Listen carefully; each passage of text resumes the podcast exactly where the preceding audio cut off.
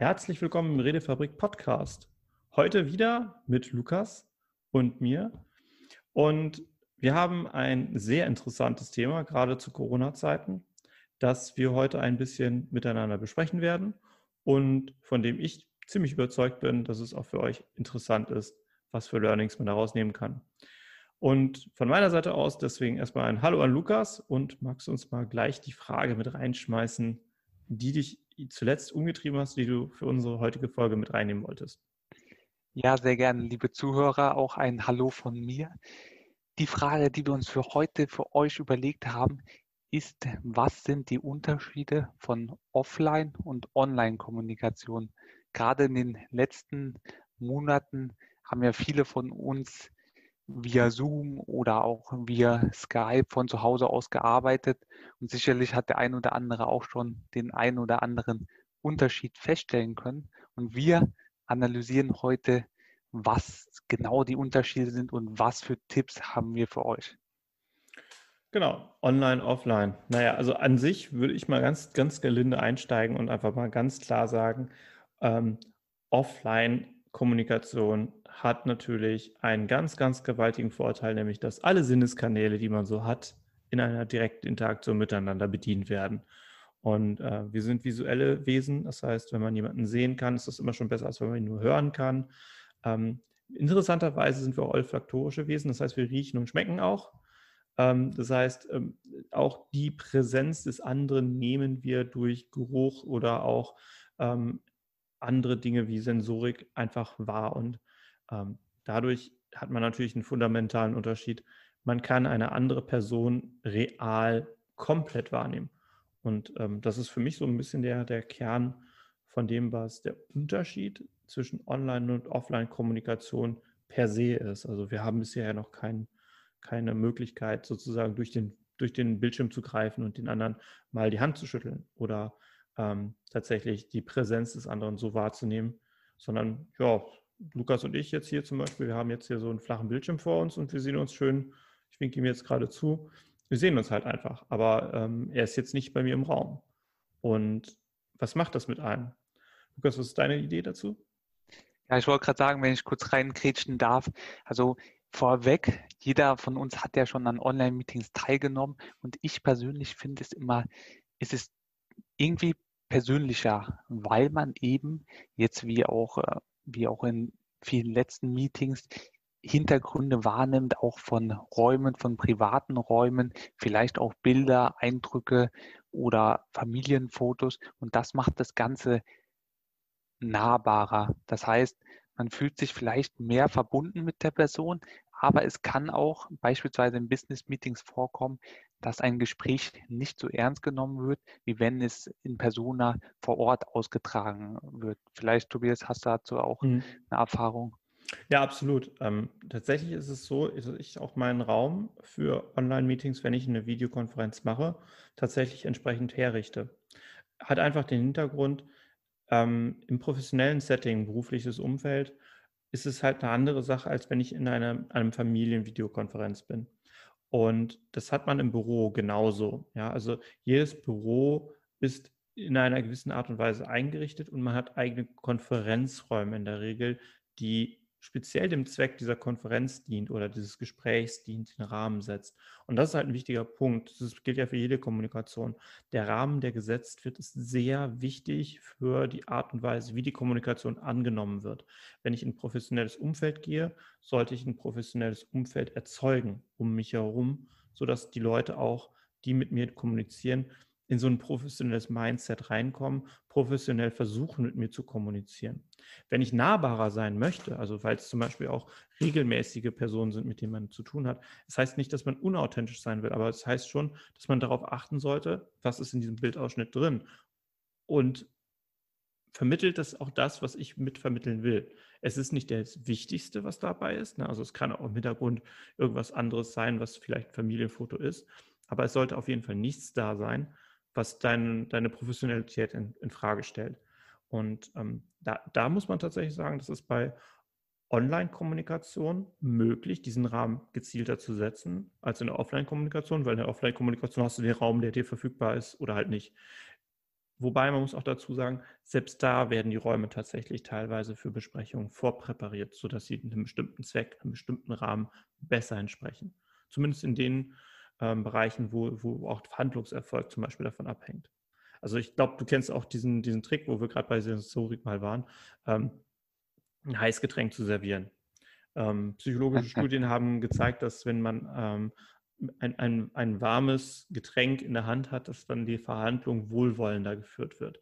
Ähm, beim Handshake, ähm, dieser Händedruck am Anfang, äh, ist halt auch eine sehr wichtige soziale Geste, die Kontakt schon mal herstellt zwischen den beiden Personen. Es ist auch nachweislich, dass auf diese Art und Weise die Verhandlungsführung besser funktionieren, wenn schon mal Kontakt zueinander hergestellt wird, Oxytocin ausgeschüttet wird, wenn man neben jemandem sitzt und so weiter. Also ähm, im, im, Video hat man zum Beispiel das Nebeneinander sitzen ja nicht wirklich.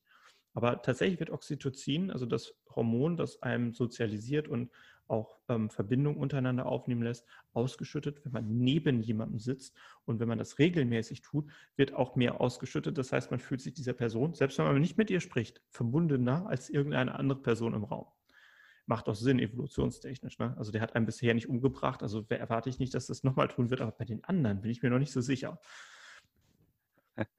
Das stimmt, das stimmt. Und was, was ich noch äh, hinzuzufügen habe, sind ja online technisch hast du ja ganz andere Möglichkeiten. Das wird ja häufig aufgegriffen, aber man hat ein Whiteboard, man hat Abstimmungstools und man hat diesen ganzen Werkzeugkoffer, direkt vor sich. Und sonst ist es so im Unterricht oder auch in Live-Veranstaltungen, man hat das ein oder andere Tool, aber es bedarf doch einiges an Vorbereitung und einiges an Know-how, technischen Skills, dass man das alles präsent hat und es geht nicht auf die Schnelle. Und der andere mhm. Punkt ist, man erreicht ganz andere Dimensionen an Leuten. Also es sind viel, äh, ja, es sind ganz andere Gruppengrößen möglich und jeder kann bequem von zu Hause aus präsentieren. Das heißt, man kann das Unternehmen von Deutschland aus äh, ja, austragen und dann äh, kann man die Leute in England, Amerika und überall auf der Welt erreichen.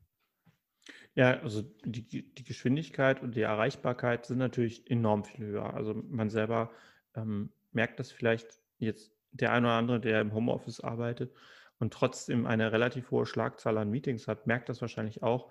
Ähm, dadurch, dass man keinen Anreiseweg, keinen Abreiseweg hat, sondern wirklich zack, zack, zack in den nächsten Call, in den nächsten Call rein kann, ist es natürlich auch so, dass man eine, eine viel höhere Anzahl an Personen in kürzerer Zeit erreicht, wenn man auf die Mankos, die es halt auch beim, beim Online-Kommunizieren gibt, wenn man die kompensiert bekommt oder die für einen in diesem Bereich, in dem man ist, nicht relevant sein sollten, dann kann man natürlich eine viel höhere, schnellere Schlagzahl bekommen, was das angeht.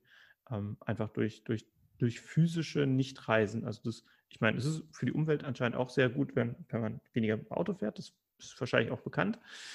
Äh, gleichzeitig ist es aber auch so, dass diese An- und Abreisephasen auch natürlich Phasen des Sozialisierens sind oder zumindest Phasen, in denen man sich ein bisschen selber ähm, wieder runterfahren kann oder halt auch vorbereiten kann. Das fällt natürlich weg. Also man muss natürlich auch die, die Geschwindigkeit, die es dadurch gibt, ähm, muss man auch mit berücksichtigen und darf man nicht einfach so unterschlagen.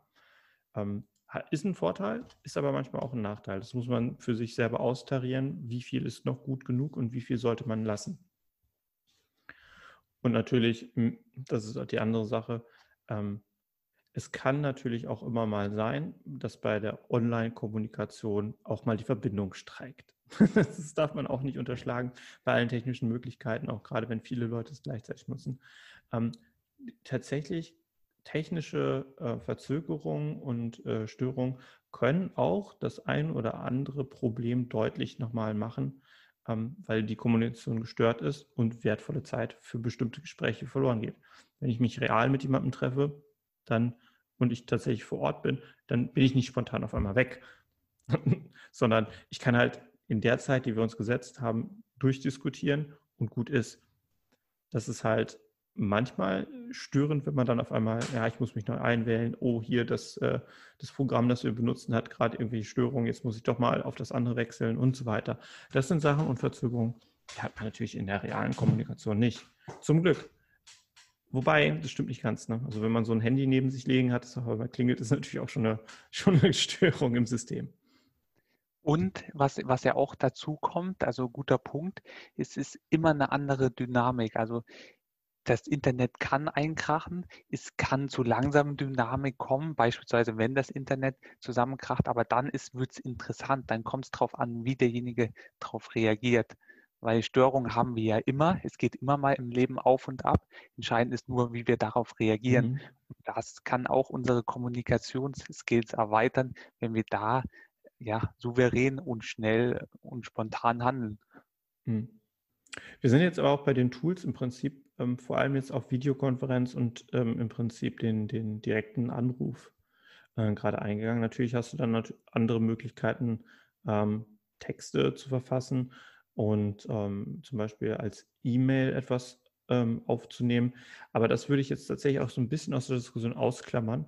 Einfach, ähm, einfach aus dem Grund, wir haben äh, im Wesentlichen das Nächste an der echten Kommunikation ähm, wo man sich sehen kann, wo man sich sprechen kann. Und danach sind Textformen natürlich immer schon wesentlich schwächer als gesprochenes Wort und dazu ein Bild, weil bei dem Text nicht die Tonation mit dazu kommt. Und ein wichtiger Anteil unserer Kommunikation ist immer auch der nonverbale Anteil und da vor allem der paraverbale Anteil. Also wie sage ich etwas? Also ein Satz kann unglaublich viele Bedeutungen bekommen, nur weil ich die Betonung anders setze. Und im Geschriebenen muss man sehr viel Mühe darauf verwenden, dass es nicht missverstanden wird. Ähm, und dadurch hat man automatisch einen deutlich höheren Aufwand, wenn man Text schreiben möchte. Allein reale Präsenz versus einen Brief kann sich jeder auch ganz, ganz simpel vorstellen. Das macht es nicht besser, wenn man mehr Briefe in kürzerer Zeit schreiben kann. Das stimmt, das stimmt. Und was im Online-Bereich auch noch dazu kommt, ist zum Thema Sprache. Da sollte man eher etwas langsamer sprechen und sehr verständlich, weil die Sprache eben in den Mittelpunkt rückt. Man sieht teilweise auch Körperausschnitte, beispielsweise die Arme, aber es ist doch relativ beschränkt im Vergleich zu den, den Proportionen, die man sonst äh, wahrnimmt, wenn man mhm. vor Ort ist. Und noch eine andere, ein anderer Punkt ist, äh, wenn man Moderator sein sollte, sprich eine Veranstaltung online organisiert, dann sollte man immer darauf achten, dass man klare Regeln vorgibt. Weil es kommt häufiger vor in Moderationen, dass jemand nicht genau gesagt hat, was Sache ist. Und die Leute, wir sehen alle Leute, die Kameras sind an und dann kam es schon mehrmals vor, es kam mal einer wo eine Katze reingesprungen ist. Dann kam mal jemand, wo der Ehepartner auf einmal hinten erschienen ist und Küsschen links gegeben hat. Und dann gab es auch schon mal jemanden, der äh, zu schauen, okay, was sind die klaren Regeln und dass sich daran gehalten wird, weil in Offline-Kommunikation ist es eben so, es wird auch was zwischen den Reihen oder weiter hinten getuschelt gemacht, aber das sieht man nicht alles. Und hier ist der Blick einfach auf alle Leute gerichtet und darauf einfach achten. Ja, der Teilnehmer geht halt nicht mehr anonym in der Masse unter, sondern ist, wenn es per Video ist, tatsächlich einzeln zu sehen und ist einzeln auch im Fokus. Und ähm, dadurch gibt es keinen, keinen Verdünnungseffekt sozusagen von dem, was man tut. Und ähm, das muss man sich auch bewusst machen. Aber ganz grundsätzlich, die ganzen Grundregeln guter Kommunikation gelten halt auch weiterhin hier, offline wie online. Das ist sehr übertragbar. Und ähm, wo wir gerade noch bei Tipps und Tricks, und da würde ich jetzt mit meinem persönlich letzten Tipp, jetzt auch gerade zur Online-Kommunikation, ähm, rausgehen, der mir sehr weitergeholfen hat, muss ich sagen. Und das ist halt, das Lenken der Aufmerksamkeit der Zuhörer und Zuschauer, indem man etwas visuell in die Kamera bringt. Das ist natürlich etwas, was man auch im Offline-Bereich macht. Man versucht ähm, mit Bildern, mit, mit Schlagworten, mit etwas an einem Whiteboard ähm, klar was man darstellen möchte. Das lässt sich aber hier, gerade online, noch viel besser machen, eben weil alle auf diesem Bildschirm mit dem Fokus dieser Person gucken können und man in dem Moment, wo man dann wirklich ein Bild reinbringt, sei es einfach, dass man wirklich so ein, so ein Schildchen hochhält oder ein Bildwechsel macht auf zum Beispiel Desktop ähm, und, oder Einzelprogramm und da halt was dran zeigt. Das ist halt sehr, sehr wirkungsvoll, weil der Fokus sehr stark gelenkt wird. Und wenn man jetzt nicht unbedingt darauf Wert legt, dass das Video komplett mitläuft, ist es für eine Online-Kommunikation mit anderen Leuten sehr hilfreich, dass man eine blanke PowerPoint-Folie hat oder ein Präsentationssystem der eigenen Wahl und dort hinein live Dinge mit einträgt. Worüber geht diese Diskussion? Was ist ein Punkt, den wir festhalten wollen? Dass man das direkt live mit einträgt. Einer der wenigen Vorteile gegenüber der äh, Offline-Kommunikation, weil man in dem Fall das Entstehen live so eins zu eins mitverfolgen kann und jeder, der dabei ist, intervenieren kann, wenn das an dem Ziel oder dem eigenen wahrgenommenen Ziel vorbeigeht. So erhält man sehr schnell Konsens über verschiedene Punkte, weil die Diskussion durch das geschriebene Wort, das immer missverstanden werden kann, aber durch die Diskussion dann so präzisiert wird, dass jeder hinter dem Gesagten stehen kann. Das schafft sehr viel Verbindlichkeit und innerhalb kürzester Zeit sehr gute Arbeitsergebnisse. Wenn es im professionellen Umfeld ist, probiert es einfach mal aus, versucht das zu etablieren und, und sei es einfach dadurch, dass ich einfach ganz salopp sagt, ja, ich habe da mal eine leere Folie, ich schreibe da mal gerade mit, was ich da jetzt verstanden habe. Ähm, falls es falsch ist, korrigiert mich bitte, aber ich wollte das jetzt mal so ein bisschen mitschreiben. Und schon geht es tatsächlich, Aufmerksamkeit ist auf diese Folie, auf den Text gelenkt und schon geht es los, dass man in eine sinnvolle, produktive Arbeitsumgebung reinkommt. Und das funktioniert nur online so gut, weil offline alle zu dem eigenen Blatt Papier rüberzogen. Ja, guck mal, ich schreibe mal hier was auf. Das funktioniert nicht. Ja, ich habe auch noch einen letzten Punkt für euch und meiner geht in Richtung Ironie und Spaß. Das kommt nämlich häufig äh, falsch an beim Gegenüber. Angenommen, der Punkt von Tobias. Ich muss wirklich sagen, dieser Punkt war brillant. Da weiß man jetzt nicht, war das ironisch gemeint oder war das wirklich der Realität entsprochen? Und deswegen sollte man da ein wenig vorsichtig sein, gerade weil es auch häufig Teilnehmer gibt, die nicht das Bild anhaben. Und dann kann das sehr, sehr schnell missverstanden werden, zumal wenn man den Teilnehmer vielleicht noch nicht mal in Persona gekannt hat. Also mein Tipp an euch, mit Ironie und Spaß etwas zurückhaltender in Online-Kommunikation sein. Und damit wünschen wir euch natürlich alles Gute, einen schönen Tag noch und viel kommunikativen Erfolg. Lukas, deine letzten Worte. Ja, wir sind hier auch am Lecken, habe ich gerade festgestellt. Also wir versuchen es noch einmal gemeinsam. Wir wünschen euch einen schönen Tag und viel kommunikativen Erfolg. Kommunikativen Erfolg.